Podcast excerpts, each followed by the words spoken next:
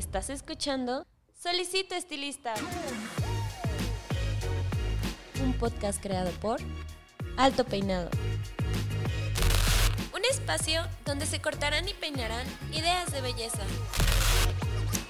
Bienvenido. Pase y tome asiento.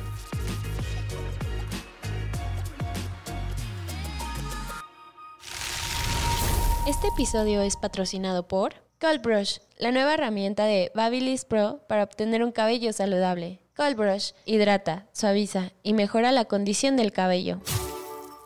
Hola, ¿qué tal? ¿Cómo están? Les habla su host, Paco Martínez, y bienvenidos a un episodio más de la segunda temporada de su podcast Solicito Estilista.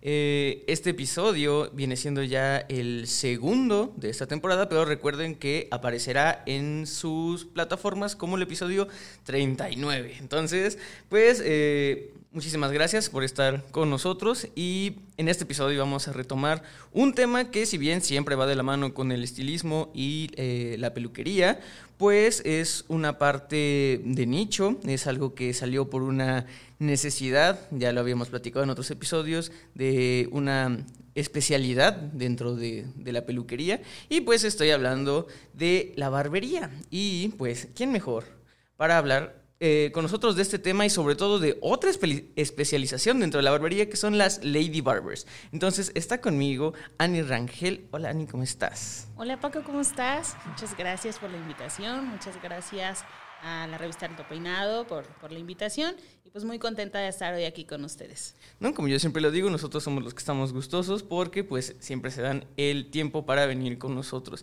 Pero entonces sí, este, pues como ya lo dije, vamos a tener una plática pues gustosa sobre la barbería porque si bien hemos hablado un poco, hemos hablado desde la parte administrativa, hemos hablado un poco eh, de la parte de educación, pero creo que realmente nunca nos hemos centrado en cómo nace, qué lo hace especial, eh, y sobre todo, como, como bien, lo eh, bien lo dije, la especialización dentro de la especialización, que son las Lady Barbers. Entonces, eh, pues me gustaría que me, que me dijeras un poco de, primero que nada, quién eres tú, cómo iniciaste y cómo es que terminaste siendo una Lady Barber. Bueno, pues mira, te platico. Bueno, les platico a todos. yo soy Ana Rangel, tengo 11 años de, de peluquera me he enfocado más a la parte de la mentoría, o sea, doy, soy más como mentor, soy más como educador del área de la peluquería. Tengo 11 años también en esa parte de educador. Mm, me enfoqué más a la parte de la barbería hace aproximadamente 5 años. Justo en ese lapso es donde inicié como Lady Barber. Em, me, gusta mucho la parte de la educación porque me gusta mucho la parte de, eh, de compartir de, compartir todo lo, que yo he aprendido en este transcurso de, estos años, de todas las eh, pues educaciones que he tenido, tanto internas como externas. He trabajado solo para dos empresas educativas. En una estuve hace cuatro años, cuatro años y medio más o menos, y ahora en la actual, que ya voy a cumplir seis años en este febrero, que es Black Academy, que es mi casa actual. Eh, Black Academy surge en febrero, bueno, nace en febrero en, la colonia Roma y yo llego en mayo de ese mismo año, entonces llevamos el mismo, el mismo tiempo.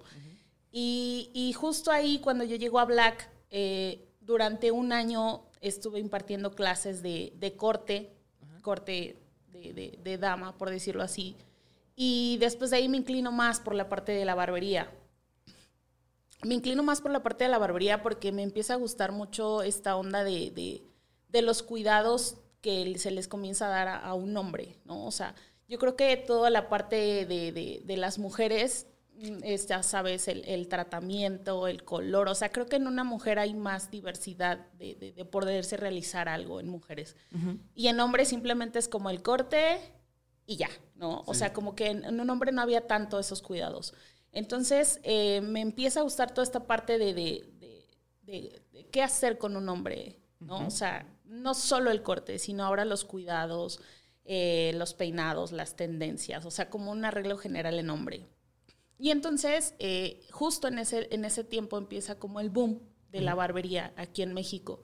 La barbería como tal ya existía desde muchos años, muchísimos años atrás, siempre ha existido, pero no había sido como tan destacada como ahora en la actualidad. Y entonces, eh, en este lapso que te platico de, que estaba en Black, duré más o menos, o duramos todo el equipo de Black trabajando básicamente como tres, cuatro meses, te lo juro que sin descanso. O sea, teníamos de domingo a domingo, ¿no? O sea, curso tras curso tras curso. Y justo ahí es donde me logro enganchar o enamorar más de la parte de la barbería, porque comienzo a tener eh, educación con barberos, tanto nacionales como internacionales donde yo comienzo a ver la barbería en otro mundo y el mundo que estaba aquí en México. Entonces eh, me, empieza a generar esa inquietud de saber qué había más allá de la barbería. Y me empieza a adentrar, a adentrar, y igual justo un día entro a la oficina de Mitch y, le digo, ¿sabes qué? Este, me gustaría más como impartir barbería. Y entonces me dice, o sea, me da luz verde para esto.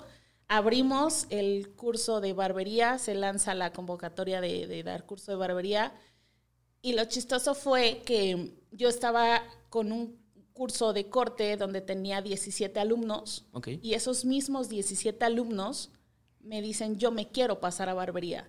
Entonces, mis mismos 17 alumnos abren el mismo curso de barbería. Entonces, con ellos inicio, bueno, iniciamos en Black la, el curso de barbería. Y de ahí, pues bueno, te cuento que ya perdí la numeración de cuántas este, generaciones hemos, hemos sacado de barberos en Black. Eh, porque pues bueno, en Black matutino, vespertino, sabatino, ahora ya dominical y ahora martesino, pues ya la verdad son muchísimas generaciones que hemos sacado como, como barberos. Pero que bueno, como te, te, comento, me ha gustado mucho esa parte de la barbería. Y bueno, ya en, en, en las, en las expos, que como sabes, pues hay dos aquí en, Ciudad de México. Me ha, me ha tocado la, la, oportunidad de estar en la de Guadalajara también, que se vio. Este, entonces, pues bueno, te terminas de enamorar. Yo cada vez que voy a una expo, un curso, me termino, no termino pues de, de, enamorarme de lo que es la barbería, porque siempre hay algo que aprender. Y algo que, mm, no sé, me gusta más es como siempre ir con mente abierta con la persona que yo tengo enfrente, o sea, con el barbero que tengo enfrente.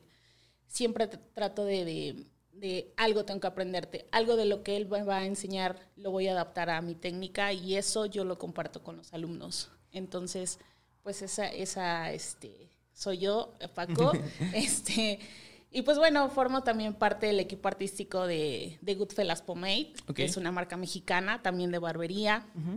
Eh, soy embajadora para Babilis Pro México y de Latinoamérica. Soy parte de Barberology también y también soy parte del equipo artístico de, Trimato, que son tijeras mexicanas también. Entonces, pues bueno, toda esta onda de lo mexicano, pues qué te digo, ¿no? sí. Orgullosamente mexicana 100%. No, y, y mencionaste eh, muchas cosas interesantes que me gustaría también ahondar ahí, pero yo creo que también eh, me voy a dar rápido eh, el tiempo de querer aclarar algo, ¿no? Antes de entrar al, término de, Lady Barber, tal cual. Y es que, eh, digo, recordemos que a nivel humanitario, ninguna profesión ni ningún, ninguna tarea, ningún, ningún trabajo te va a otorgar o quitar beneficios o habilidades eh, según tu sexo, género o orientación sexual. Eso, eso quítenselo de la cabeza. Cualquiera puede desempeñar el mismo trabajo. Si hay trabajos especializados, mucha gente me va a decir, no, que por constitución, ningún trabajo que te exija el máximo de tu constitución debería ser eh, relacionado con trabajo, sino eso es, esclavitud moderna, o sea, no. Entonces, cualquier trabajo puede ser realizado y no te deberían de dar ni beneficios ni quitar nada, ¿no? Sin embargo, yo soy administrador y eh, desde el punto de vista, pues, eh, de la mercadotecnia, de la publicidad, de la especialización, que es de lo que estamos hablando, sí tiene cierta plusvalía. ¿Por qué? Porque diversificas eh, o especificas el mercado. Entonces, hay, hay, personas, y hablando, por ejemplo, de las competencias, que al tener esta categoría de Lady Barber, pues puede llamar la atención al competidor, ¿no? También, desde, yo soy un aficionado de la sociología, y yo siempre lo he dicho desde el episodio 1 de la temporada pasada, que dentro de la cultura barber les encanta generar tribus. Y tú no me vas a, tú no me vas a negar, Ani, que cuando llegas a una competencia puedes saber perfectamente en qué categoría va a concursar cada quien simplemente por la vestimenta. Entonces creo yo que es una respuesta social eh, natural el hecho de que dentro de una cultura donde se generan grupos de personas compartiendo características, es algo, es algo natural que si un grupo de mujeres dice vamos a hacer también nuestro grupo, pues se termina haciendo el Lady Barber. Entonces no tiene nada de malo y al contrario creo que es eh, una manera pues mucho de, de orgullo y de pride de identificarte con una, con una tribu, ¿no? Y no sé si así la veas tú o si realmente llegaste a acuñar el término Lady Barber. De hecho, ni siquiera te he preguntado si te gusta el término Lady Barber. Eh, y eso me gustaría que, que, que me dijeras, ¿tú qué, qué, opinas de esta tribu que se generó? Porque, insisto, como tú lo decías fuera del aire, hay eh, ciertas Lady Barbers que pues, no les gusta ese, eh, ese nombre y se meten a una tribu de los que hacen tradicional o los que hacen fade o los que hacen freestyle, ¿no? ¿Tú qué opinas del término? Sí, mira, justo la verdad todo lo que también nos compartes tienes muchísima razón. Y justo esta parte de las Lady Barber surge por esta rebeldía, vamos a decirlo así, de decir, bueno, tú como hombre que haces barbería, ¿por qué yo como mujer no puedo hacerlo? ¿no? Uh -huh. Entonces, eh, es como esta de, de pues sí, revolución de las mujeres de decir yo también puedo y yo soy una lady barber, ¿no? Entonces surge esta parte de, ser lady barbers, de, de, yo poder también hacer un corte masculino, yo también poder hacer un arreglo de barba, yo también poder hacer esta parte del freestyle, que bueno, antes eran las famosísimas grecas, eh, tribales, también le llaman este pues grecas, tribales, líneas, rayitas, uh -huh. como tiene muchísimos nombres, ¿no? Pero ahora en la actualidad se llama freestyle. Entonces, eh, en mi experiencia, que, que, me ha tocado también ser juez en, en, batallas de barberos, y me ha tocado ver a mujeres, eh, justo que también mencionas, en categorías tradicionales, freestyle, eh, fast fade, o sea, muchas categorías, y veo mujeres y veo el potencial que tienen.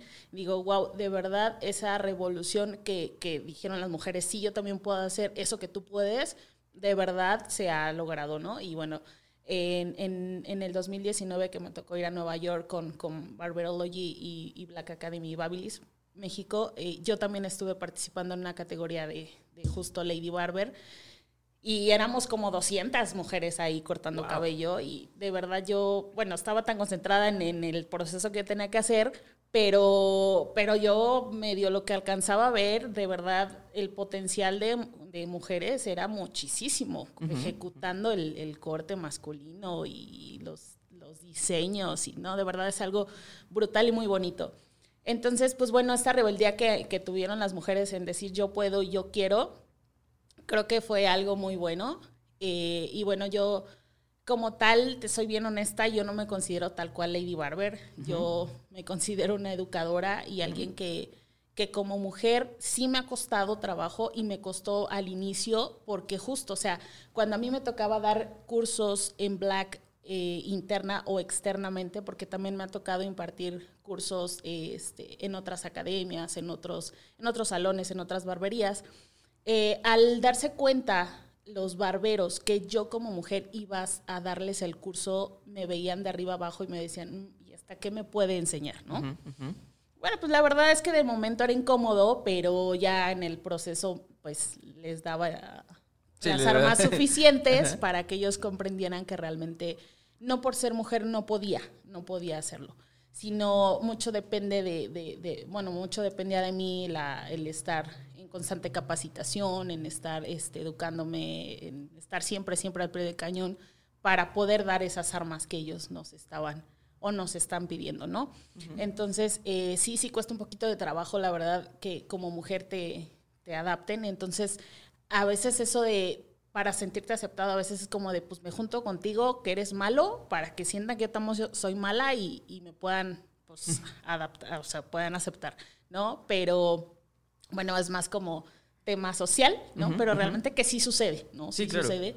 Porque digo, me pasó, pero realmente yo no, no hice eso, soy, no sé, soy como media chistosa en esos sentidos. Yo me enfoqué, me enfoqué y ahora sí que le trabajé, le trabajé hasta poder lograr posicionarme ahora en, en donde estoy, que sé que me, me falta mucho por, por, camino por recorrer, pero bueno, estoy en el camino y, y hay que seguir, ¿no? Uh -huh. Entonces, este, pues sí, eso ya te digo, es como esta parte de, la identificación de las Lady Barbers. Justo, es, una identificación y creo que por todo lo que has mencionado también, eh, insisto, es una área de oportunidad y de hecho yo creo que eso era lo que quería, eh, el, foco central en lo que quería partir y desarrollar esta plática, el cómo en general la barbería es un área de oportunidad y cómo el ser Lady Barber, independientemente si te denomines así o no, pero creo que es un área de oportunidad también, a su vez. Eh, ¿Por qué? Porque, como tú lo decías, creo que por estadística y a ojo de buen cubero, como tú decías, en, grandes eh, challenges, eh, pues puedes ver que en la categoría de Lady Barbers, en las, en las grandes competencias, pues puede ser de 200, pero tienes eh, en sus otras categorías 500 eh, hombres. Entonces, obviamente, a ojo de buen cubero, sin necesidad de, de, sacar mucha estadística, se puede notar que sí hay un número menor de mujeres dentro de, del área de, barbería. Lejos de ser eso un impedimento o algo para que las eh, mujeres que me están escuchando ahorita digan, no, no quiero entrar a la barbería. No, al contrario. Creo que es un área de oportunidad importante. Eh, ¿Por qué? Porque justamente eh, así es como si hablábamos de que las Lady Barbers son una respuesta cultural a todas las tribus de, de hombres que hay, pues es meramente que porque hay menos, pero yo creo que cuando haya más, incluso también va a haber una subcultura y subtribus de que, ok, soy Lady Barber, pero soy Lady Barber de Fast Fate, soy Lady Barber de... Entonces eso, eso creo que es el escenario óptimo. Aparte, insisto, esto, eh, todos estos, tips los arrojo para que ustedes pues se llenen de emoción y, entren al mundo de, de, la peluquería, estilismo, barbería, lo que sea que les sirva y el episodio que les sirva. Y sabemos que en México eh, no sé, en otros países, espero que así sea porque creo que es una buena iniciativa, pero también está muy, muy latente el tema de las empresas que son desde su core, desde su área administrativa hasta el área operativa, completamente de mujeres. A mí me encantaría, digo, yo sé que estos años están fatales, digo, si me estás escuchando en el 2021, eh, todos sabemos que estamos pasando por un año fatal, horrible, pero si me estás escuchando en otros años y la situación ya mejoró, eh, pues digo, si te animas eh, tú como mujer a abrir una barbería completamente administrada y operada por mujeres, uff, qué área de oportunidad, qué plusvalía. ¿Por qué? Porque la gente le gusta eso, o sea, realmente la gente eh, apoya ese tipo de cosas, ¿no? Entonces creo que es un área de oportunidad muy grande y voy a tomar esto de las áreas de oportunidad para retomarme algo que tú dijiste, que fue cómo te enamoraste de la barbería que fue precisamente por esto, porque decías, bueno, en, el, área del estilismo, de la peluquería, pues hay muchísimas cosas que hacer y ya están pactadas, ¿sabes? O sea, y me imagino que cuando tú iniciaste, Ani, pues ya era como ya había pasado el boom de las estéticas spa, empezaba lo de estéticas con uñas, estéticas con tal, tal, tal, ¿no?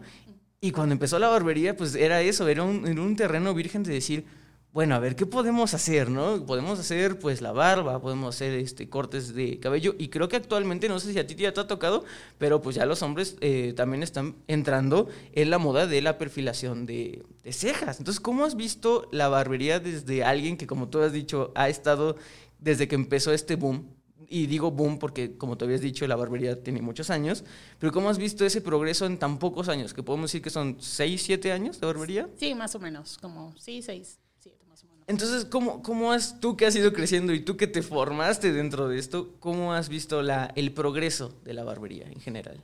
Mira, algo que también quiero complementar, que lo, lo mencionaste hace rato, eh, que dices que eh, si quieres poner una barbería, un salón de puras mujeres, la verdad es que eh, también algo que he notado mucho es que hombres buscan ahora el servicio de una, de una lady barber o de una, una barbera, porque lo, lo, ven más como, es más detallista, eh, me da más el tiempo de, de, atenderme, o sea, me apapacha más en el sentido de, hasta el saludarme, ¿sabes? Porque a veces como un barbero, hombre, es de siéntate, te corto, pagas y te vas.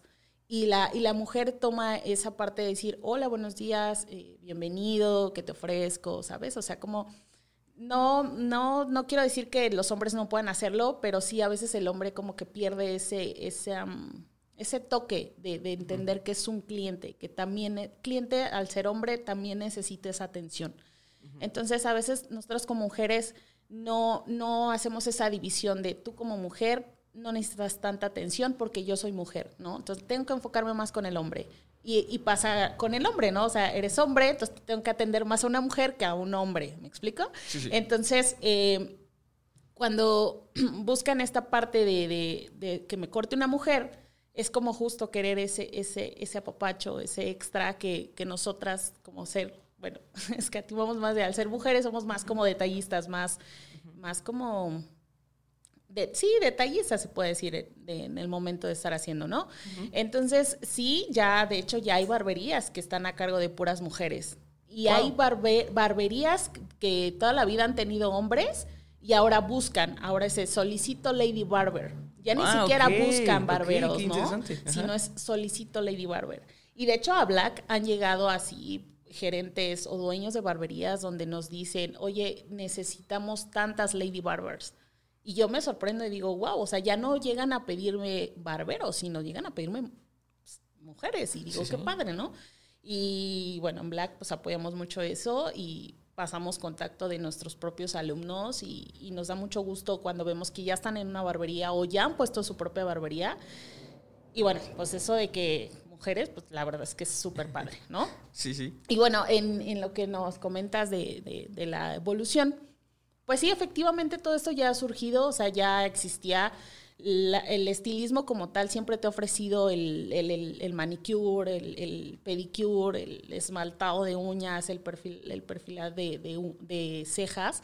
Entonces ahora lo que ha venido haciendo la barbería, o sea, lo que ha sucedido ahora es que los estilistas peluqueros han estado emigrando a la parte de los barberos y los barberos han estado emigrando a la parte de los estilistas peluqueros.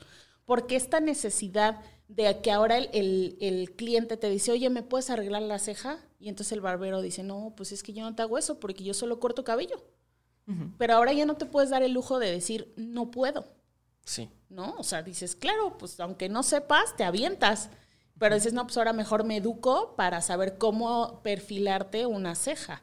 O ahora me educo para eh, hacerte un manicure o hacerte un spa de manos, de, pies, lo que sea, ¿no? Ahora en la actualidad también está mucho en tendencia el color en, el, en, caballeros, o sea, hacerte color. Entonces, el barbero que de toda la vida solamente ha hecho cortes masculinos, ahora está emigrando a, a saber hacer color, porque ahora ya también tiene que vender color en su barbería. Y entonces por eso te digo, está surgiendo esta, esta migración del barbero, saber hacer color, saber hacer un buen styling, saber hacer un, perfilado de ceja, un manicure. Y el, el, estilista que decía, no, yo solo hago color porque el color es lo que me deja. Cuando surge este boom de la barbería, ahora dicen, no, pues ahora tengo que saber hacer un corte de hombre porque eso es lo que me está demandando allá afuera. Entonces emigran a esta parte de, ser barberos para poderlo ofrecer. Entonces, digo, es algo que ha existido, nada más se ha ido modificando, ¿no? O sea, se ha ido adoptando. Entonces, para mí ha sido un poquito más sencillo porque justo yo ya venía como con esa parte de saberlo desde hace mucho tiempo atrás, porque yo solamente estudié eh, para cortar cabello, o sea, estudié estilista, ¿no? Ya cuando yo llego a Black me, me perfecciono más en peinado y en color. Pero yo ya más o menos traía esa, esa, idea. Entonces, para mí no me ha sido tan complicado ir adaptando todo esto que ahora en la actualidad, que yo le llamo más como barbería ejecutiva, ¿no? O sea, para mí la barbería tradicional, eh, Paco te, te, lo comentó, yo amo la, la, barbería tradicional, yo me considero una barbera tradicional 100%, pero que también te puedo trabajar la barbería urbana o la barbería moderna, porque, bueno, al final te digo, lo que me demanda la, la allá afuera y que también yo no puedo decirle a un alumno, no, eso no, no, no lo sé hacer, ¿no? Porque de entrada el alumno, pues no, no me lo permitiría, ¿no? Entonces, entonces también tengo que saberlo. Entonces, eh, eh, lo considero así como barbería tradicional y barbería ejecutiva, donde ahora el cliente busca el hacerse un arreglo de ceja, en las mascarillas que ahora están muy en tendencia que, que, te hagas una mascarilla, que, porque justo lo que te decía, buscan este apapacho de, de los 5 o 10 minutos que se queden relajados. Porque el cliente llegaba, le cortaba así, vámonos, el que sigue. Y ahora el cliente quiere sentirse que lo están atendiendo bien. Entonces, este, el uso de, de las mascarillas, el uso del masajeador vuelve a retomarse, ¿no? Y, y es justo por eso, porque el cliente hombre está demandando esa esa atención que bueno, que en su momento a una mujer se le da, o sea, a una mujer le aplicas un tratamiento y le das el masaje en el lavabo y la tienes ahí apapachando, pues ahora el, hombre también busca eso. Entonces, por eso todas estas, estas cosas se están adaptando en la actualidad de, de, la barbería, ¿no? Y que, pues bueno, lo que te digo es esta, esta transición que se está haciendo de peluquero a barbero, barbero a peluquero. Sí, y, creo que em, acabas de tocar un, tema tan, eh, no voy a decir delicado, porque puede eh, eh, detonar ciertos... Em, que, alguien, que alguien se enoje, pero creo que es complicado y te voy a decir por qué. Porque justamente un tema que está en boga o que yo he visto en, ciertos foros es que la gente dice que la peluquería o la peluquería tradicional tuvo un boom y ya está tan gastada y hay tantos memes en el internet que evidentemente va a desaparecer mucho de eso tiene que ver con lo que tú me estás diciendo, de que de esta migración de técnicas, voy a llamarlo así, de que eh, entonces cuando fue el boom, la gente se tuvo que entender que la gente quería la barbería tradicional y que volvieron los caramelos y volvió toda esta estética eh, ruda y masculina, entonces eh, se, dividió, o sea, realmente se, se partió en dos y como tú decías, empezaron a migrar, pero ahora también ya la gente y con todo el revuelto social y ideológico que ha venido pasando desde los tres últimos cuatro años con, con toda esta eh, revolución de ideas que hay sobre ser más empáticos, sobre la masculinidad tóxica, sobre todo esto que está muy, muy cargado. Eh, me encanta que la gente, entonces ahora la línea divisora ya está súper finita. Porque como tú decías, eh, si antes se refugiaban dentro de la barbería tradicional porque, ay, yo no me voy a hacer tratamientos, yo no me voy a hacer mascarillas, ahora le exigen. Y eso, eso me parece, eh, pues, eh, chistoso, pero también eh, desde el punto de vista de los negocios tiene un sentido súper común y que es algo que se ve, ¿no? O sea, no es algo nuevo y de hecho les puedo asegurar completamente que la barbería no va a desaparecer por el simple hecho de que son estilos distintos como tú, como tú decías, la técnica se puede aplicar, se puede tropicalizar, ¿no? Eh, digo, lo voy a poner en, otros términos para que me entiendan. Eh, y, seguramente va por ahí a haber un purista que se va a enojar. Pero, por ejemplo, eh, motocicletas. Hay choppers y hay de, pista. Si te vas a lo, a lo, técnico, es exactamente lo mismo.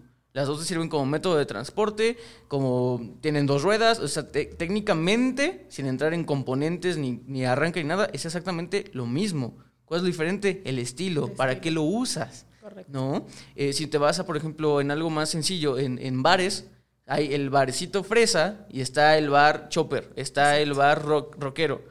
Exactamente lo mismo, te vas a encontrar cerveza, te vas a encontrar licores. ¿Qué es lo que va a cambiar? El estilo y la música la, peluquería, la peluquería y la barbería van exactamente para el mismo lado. O sea, realmente eh, la barbería comenzó siendo sí un punto disruptivo por una necesidad y un área de oportunidad, pero ahora con toda esta revolución de ideologías creo que se puede, o sea, la línea está súper finita, pero aún así va a haber puntos de especialización entre cada uno. Y yo creo que tú eres la invitada perfecta para decirme qué puntos crees que realmente la gente en 2021, voy a decir 2021, ¿por qué? Porque sabemos que ahorita la gente no está yendo a las estéticas o está muy complicado, ¿no?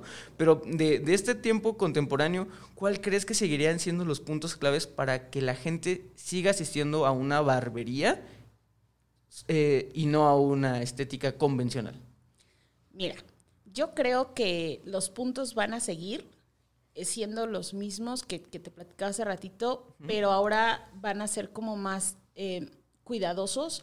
O sea, si en, ah, en este tiempo pasado lo exigían, ahora lo van a seguir exigiendo, pero ahora con el detalle de, tener más cuidado, más precaución por este tema del 2020, ¿no? 2020, de toda esta pandemia que se nos dio ahora, ¿no? O sea, ellos van a seguir queriendo sentir el, ritual de toallas, o sea, cuando haces un afeitado tradicional, o sea, ellos, ellos van a querer seguir sintiendo ese apapacho, pero sin, vaya, sin que haya ese contagio, ¿no? O sea, sin que, sin que salgan con el contagio de, de la barbería, pero sí van a exigir ahora sus cuidados, o sea, van a exigir el gel, la desinfección antes de entrar, el tapete, o sea, ellos sí van a seguirlo exigiendo porque al final creo que justo es la barbería, esos pequeños detalles que hacían sentirse apapachados, cuidados en los servicios de barbería. Entonces yo creo que no se van a ir, sino los van a, exigir,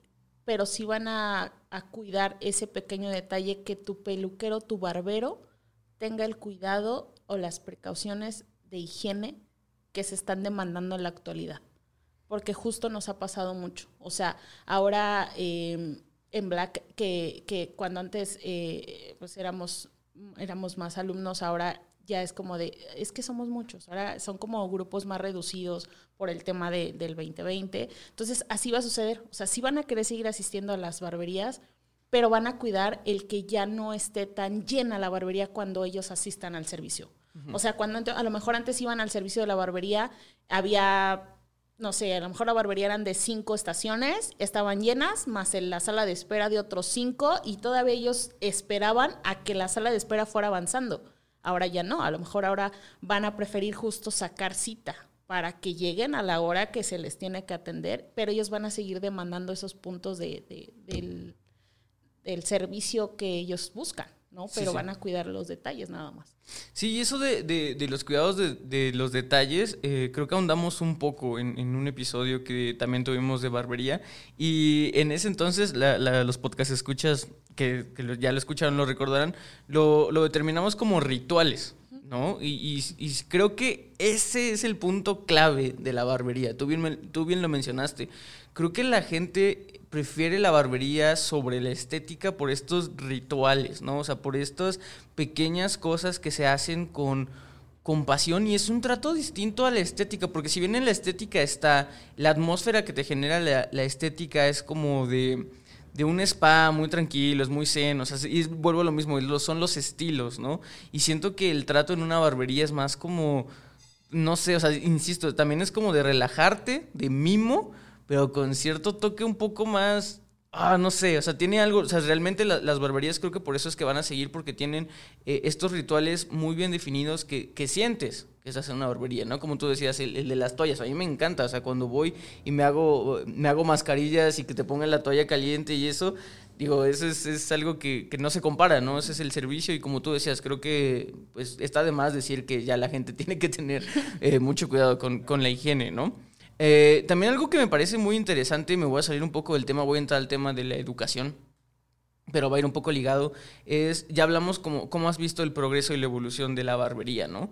Pero también eh, al estar en una escuela y al tener un progreso y una evolución, como, como bien lo decíamos, 6, 7 años, que no es nada, o sea, realmente es un, es un parpadear de, de en el tiempo para, algo tan grande que es toda una industria, ¿no? ¿Cómo se ha visto reflejado, y, tú, eh, Ani, diciéndome que, realmente iniciaste eh, pues este proceso de educación a la par, casi casi de, que inició, por ejemplo, Black Academy, ¿cómo has visto el proceso educativo eh, para la barbería? También ha evolucionado, de qué manera ha evolucionado, cómo lo han hecho ustedes o tú como maestra, cómo te has preparado para enseñar a los nuevos barberos.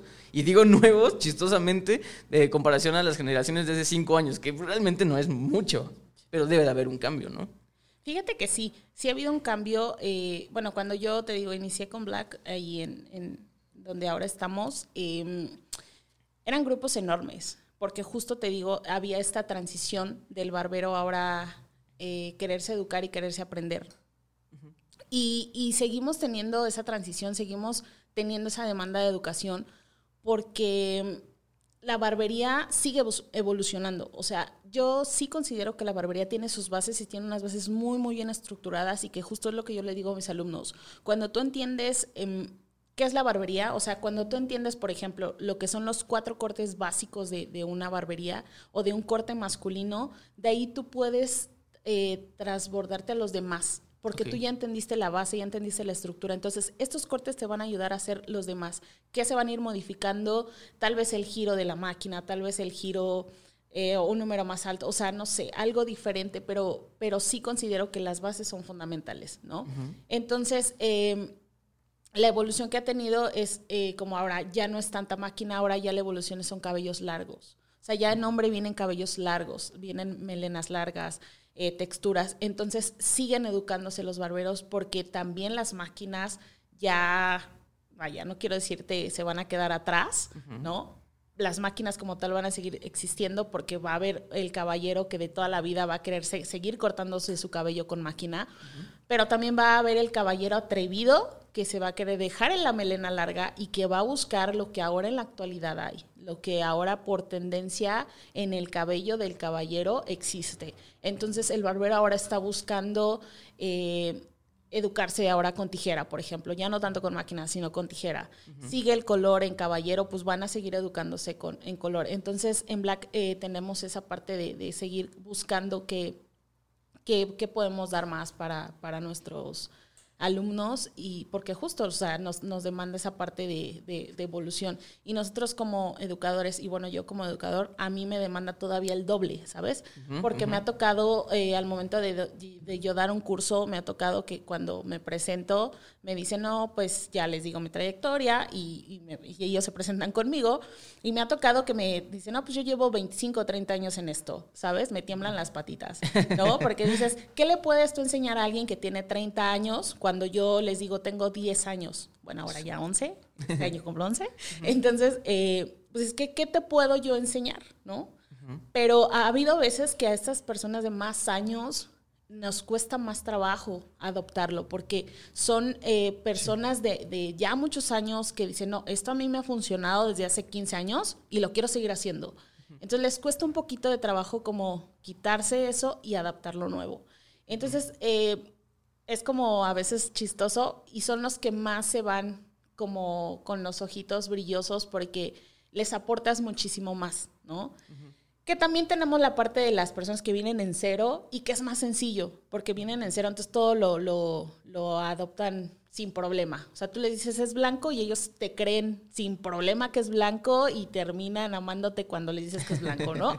Porque para ellos es algo súper sencillo. O sea, al final, nosotros también como educación, como Black, eh, buscamos la manera de, de hacerlo fácil, de hacerlo sencillo. O sea, de darles los mecanismos, de aportarles métodos de trabajo en los cuales ellos eh, se les haga más sencillo, ¿no? Y siempre estamos buscando diferentes formas para que ellos lo puedan realizar. O sea, yo siempre he dicho que el, que el camino es el mismo, la diferencia es cómo llegas a él. Entonces, en Black Tech creemos también eso, o sea, a lo mejor el corte de hombre es, es, es este, pero uh -huh. lo puedes trabajar de diferente manera, pero llegas al mismo resultado. Entonces, pues bueno, eso es en cuestión de, de, educación, te digo, nos ha tocado como vivir de muchas cosas. A uh -huh. mí en lo personal me ha tocado, pues, trabajar como con muchas personas, uh -huh. eh, que a veces me cuesta más trabajo, otros menos, pero sí, sí creo que en cuestión de educación no vamos a parar tampoco. Y bueno, ahora más como esta onda de, de que ya hay educación en línea, sí. pues, que te digo, es otra cosa que también a nosotros como Black y yo en lo personal, al principio me costó porque yo sí no era como de muy de la tecnología.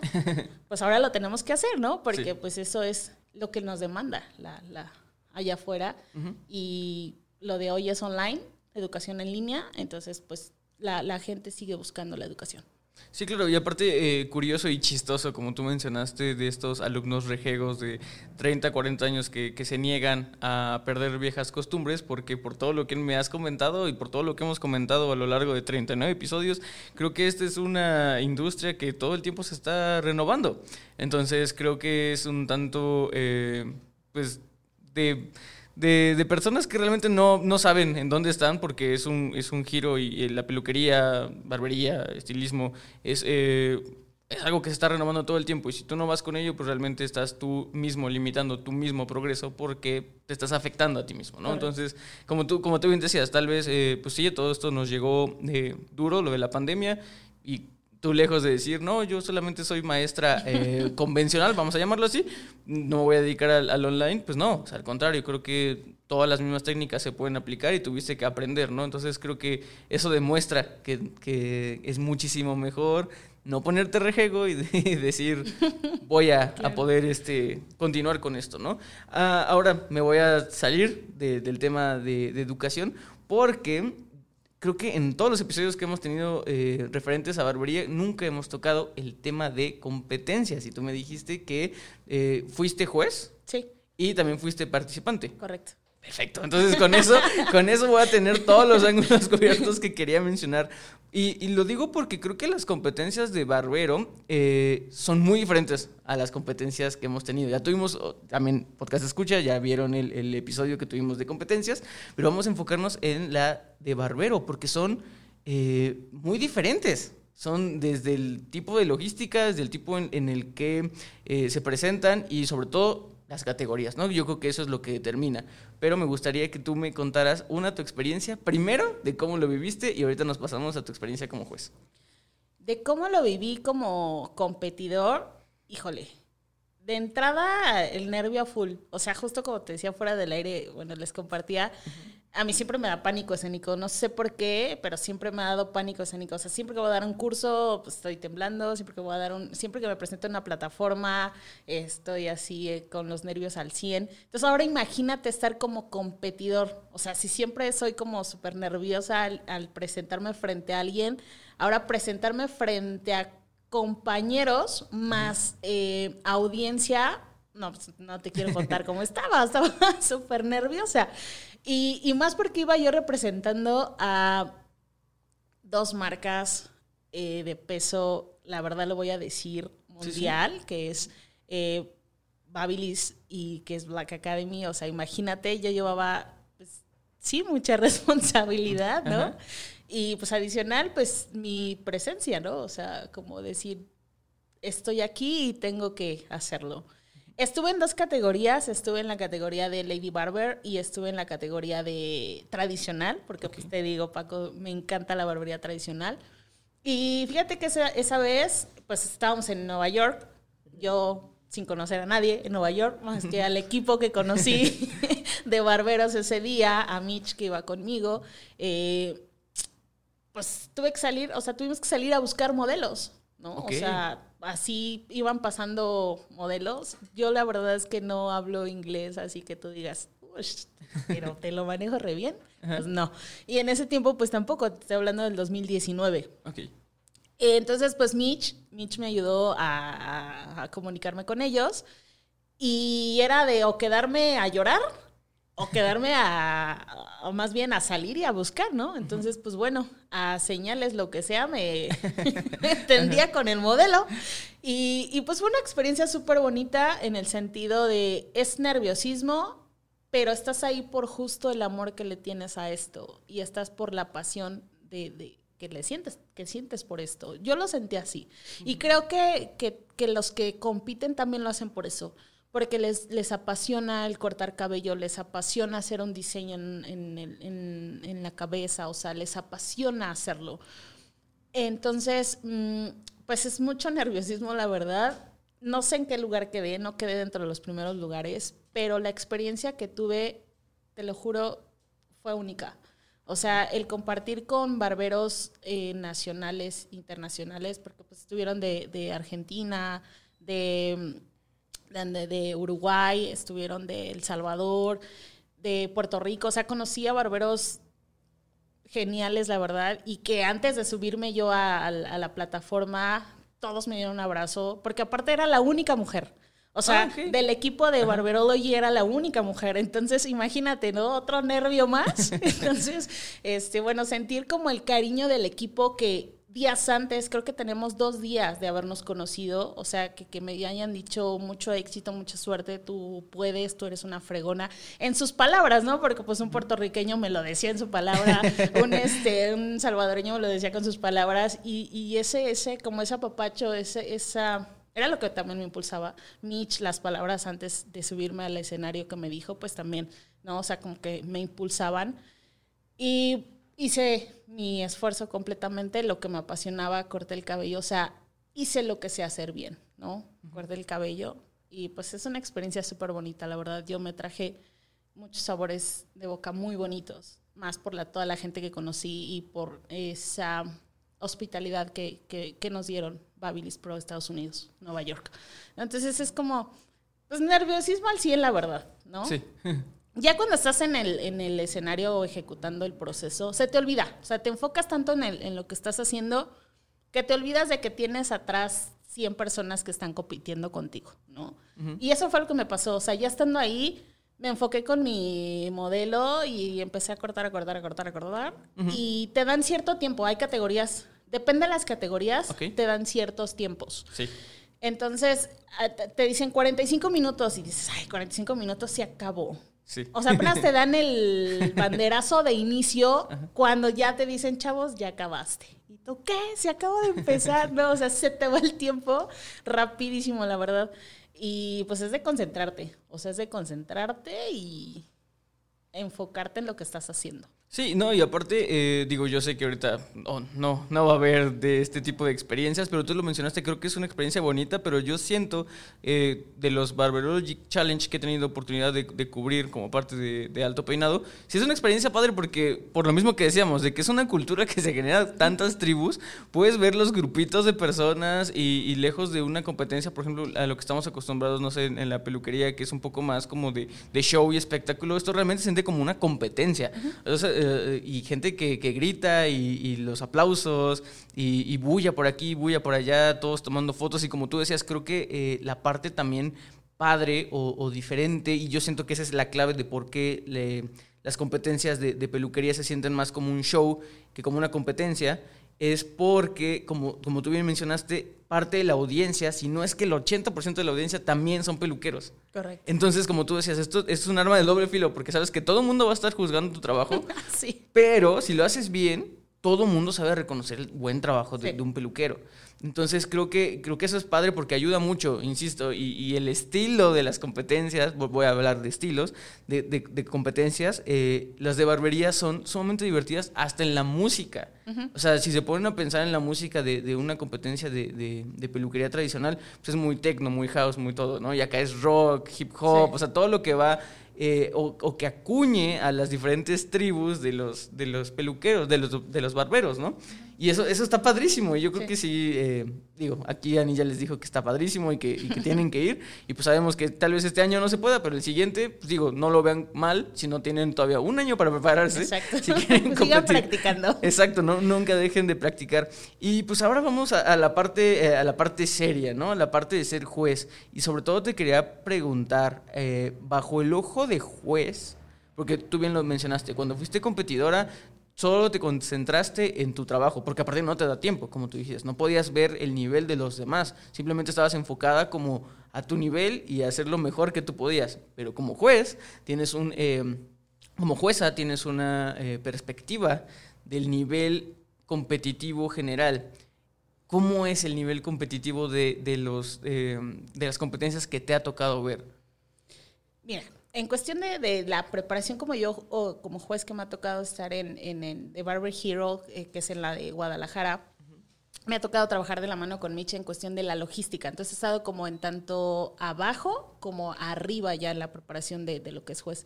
Entonces, de entrada abajo es mucha chamba. O sea, es desde que checa que estén las sillas adecuadas, las conexiones adecuadas, eh, o sea, que todo esté en tiempo y forma para que los barberos que van a competir eh, se les sea más sencillo. Y la verdad es que sí, o sea, la logística de entrada influencia mucho porque si no les eh, entorpeces el proceso a los competidores.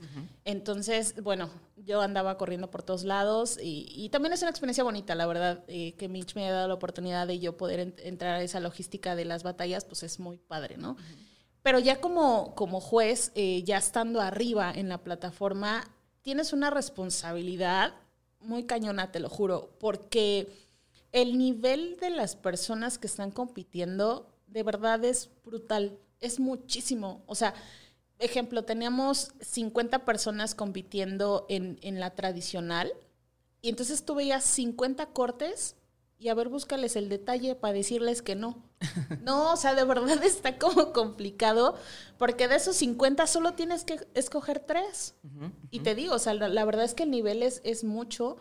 Y, y, búscales el detallito mínimo para poderles decirles que no, o sea, decirle no porque aquí fallaste, no porque aquí, o sea, es complicado, la verdad, sí es una responsabilidad bastante como juez cuando realmente sí aportas tu papel de juez, o sea, cuando realmente dices, este, este corte es el que se va a ganar el primer lugar. O sea, sí, la verdad me ha tocado trabajar con barberos que sí hemos aportado realmente el, papel de juez en decir, este es el que se merece ser el primer lugar, el segundo y el tercer lugar, ¿no? Sí hemos tenido bien ese ojo crítico para poder decir, este es el merecedor del primer, segundo y tercer lugar. Pero sí es difícil, o sea, nos hemos, de verdad, imagínate, hemos tenido hasta 10 categorías y de ahí escógele los tres primeros lugares para todas las categorías, sí es complicado.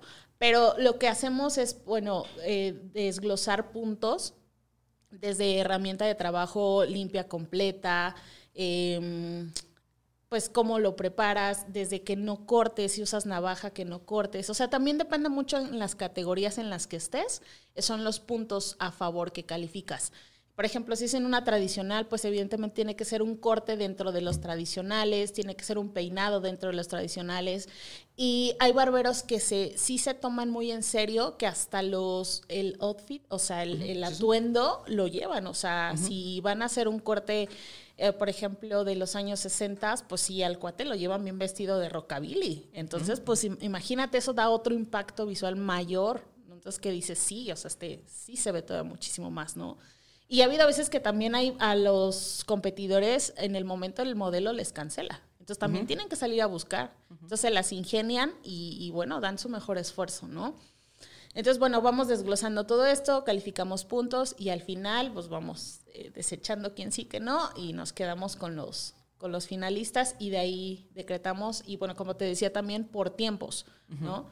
Por tiempos y bueno, es una chambotota, o sea, desde temprano estar organizando y terminas hasta la última categoría y aparte pues también tener en cuenta los premios que se les otorgan a los primeros, segundos y terceros lugares. Y algo que, que mencionabas mucho y desde hace rato también quería compartirte, eh, eh hablaba sobre las tribus. O sea, sí, sí, sí tienes mucha razón. O sea, cuando tú llegas a una, a una expo o al Barbarology Challenge, o sea, sí detectas, de verdad sí detectas quién es tradicional, quién es urbano, quién es freestyle, o sea, quién es quién, porque tanto el atuendo de ellos como del, del del modelo, lo detectas, ¿sabes? Y a mí me da mucha risa porque yo no tengo un, ¿qué te puedo decir? Yo no tengo un, como una clasificación. O sea, si tú me ves, no me, no logras decir que yo soy como muy urbana. O sea, yo no tengo como muy bien definido esto, ¿sabes? Y que era algo que me pasaba muy chistoso al inicio. O sea, a mí me querían ver como muy tatuada, muy con mis expansiones, como un barbero pues urbano lo hace. Y pues sí me gustan los tatuajes, me gustan las, las perforaciones, pero no a ese grado, ¿no? Ok. Entonces, pues yo, si tú me ves, a lo mejor ni siquiera detectas que soy barbera o detectas que, como voy para allá, ¿no? Pero ya cuando estoy ahí, pues dices, no, pues sí, sí sabe, ¿no? Y es algo súper chistoso que me pasa conmigo. Pero simplemente, pues bueno, yo respeto mi estilo y respeto los estilos de ellos, que son estilos, pues muy bonitos, la verdad, y que y que lo que hacen es adoptar lo que te decía al inicio, ha existido de toda la vida, ¿no? O sea, los Teddy Boys, los saquitos súper elegantes, que ahora lo, implementan y que se ven súper bonitos. Entonces, eh, bueno, ya retomando lo que decíamos de las batallas de la responsabilidad, pues bueno, sí es una, también es una responsabilidad muy, muy fuerte. Sí, y, como último para, para, cerrar este tema y un tanto el episodio, que se nos está yendo el, tiempo, pero, pero me mencionaste muchas cosas que, por ejemplo, eh, y estos son así como trucos, ¿no? O sea, como tú decías, tú como juez, pues ves y le pones un poquito más de atención, como tú decías, que el modelo vaya ad hoc a la categoría, o, ciertas cosas, ya nos mencionaste, eh, eh, pues ciertos tips que tuviste, ¿no? Como, como jueza y que te gustaron. Ahora, me, te, tengo que preguntar, ¿qué cosas como, como juez, como jueza, eh, no perdonarías o realmente sentirías que sí quitan puntos eh, a la hora de entrar a un, a un, a un challenge, a, a, una competencia? De entrada, que llegues con el corte precortado, que eso me pasó en Nueva York, yo como competidora, que detecté que muchos competidores ya llegaban con el corte recortado y que ya ahí nada más hacían como que hacían y no hacían nada, ¿no? nada más correr el tiempo. Y como juez me igual me percaté de eso, que, que, ya llegan con una estructura y ya nada más ahí hacen como que medio hacen y vuelvo a lo mismo, no hacen nada. O sea, nada más hacen poquito, ¿no? Que, que al final pues le llevan muchísima ventaja a quienes realmente van a hacer lo que es una competencia, respetar los tiempos y demostrar su, pues su, su proceso. O sea, demostrar el por qué están ahí, o sea, demostrar que realmente quieren ganarse ese primer, segundo, tercer lugar, ¿no?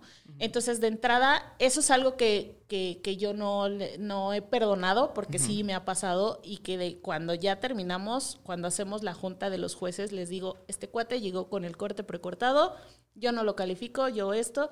Entonces, te digo, sí me ha tocado con jueces que son muy o sea, hemos tenido como el mismo criterio. y que dicen, sí, la verdad tiene razón, lo notamos también. Entonces, de entrada, eso no, no es algo que no está padre. Principalmente por respeto, ¿no? A, a, ti y a los competidores. O sea, si estás ahí es porque realmente vas a demostrar que lo puedes hacer, ¿no? O sea, eso. Y en segunda, que, que a lo mejor tu empresa o tu manager o tu, no sé cómo llamarlo, o el dueño de la barbería en la que estés trabajando hable por ti. O sea, que voy con hable por ti, que se acerque con alguien externo o interno de la competencia y diga, oye, échame la mano para que mi, mi ah, amigo o mi trabajador quede en los lugares. Que también por ahí nos ha tocado ver esas situaciones y que cuando nos hemos percatado también hemos dicho, este cuate hizo esto, no lo contamos. Creo que eso es lo que no está padre, porque justo, o sea, si estás en una competencia, yo creo que es eso, ¿no? O sea, demostrar que realmente puedes hacerlo. yo creo que esos son los dos puntos que no, no, no me permitiría. Entonces, pues ya saben, podcast escuchas, en, las competencias de barberos, ahora sí que, a diferencia del argot mexicano, el que hace tranza aquí no, avanza, ¿verdad? Entonces, eh, y Ani, pues ahora sí ya se nos está yendo el, el ya se nos fue más bien el tiempo del episodio. Yo de verdad eh, estoy muy gustoso porque pues hayas eh, dado el tiempo para poder venir. Sé que la situación pues no, no está fácil, muchos aún seguimos con, con miedo de, de, estar yendo a lugares que no conocemos y pues de verdad, a nombre del podcast y de Alto Peinado, muchísimas gracias.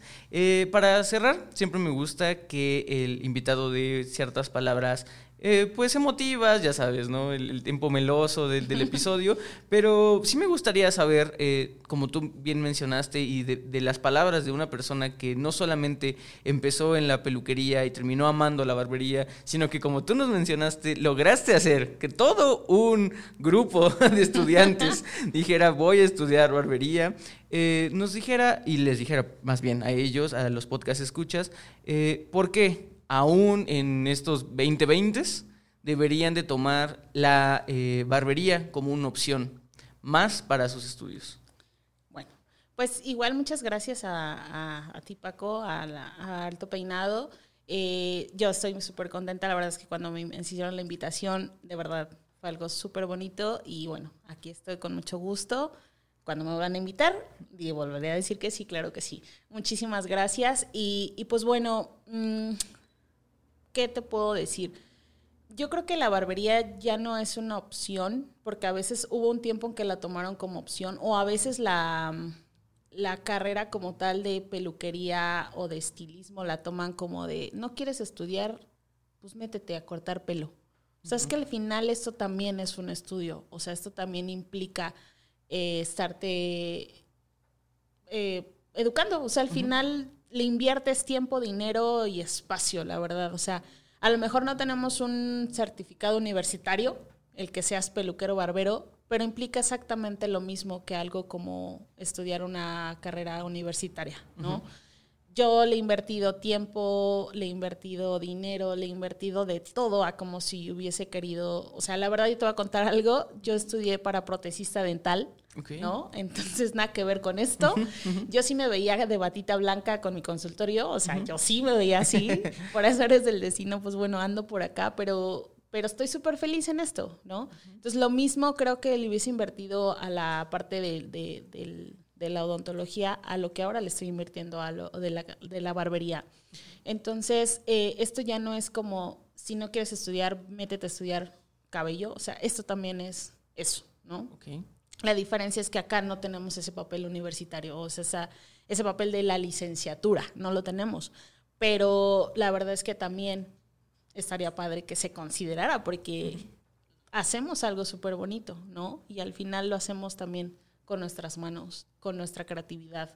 Entonces también implica muchas cosas. Entonces, la barbería, mm, si hoy lo quieres estudiar, hazlo porque la barbería es pasión, la barbería es educación, la barbería es constancia, la barbería es disciplina, que es algo que yo mm, siempre les digo a mis alumnos. O sea, no esperes a que alguien te barra el lugar, hazlo tú.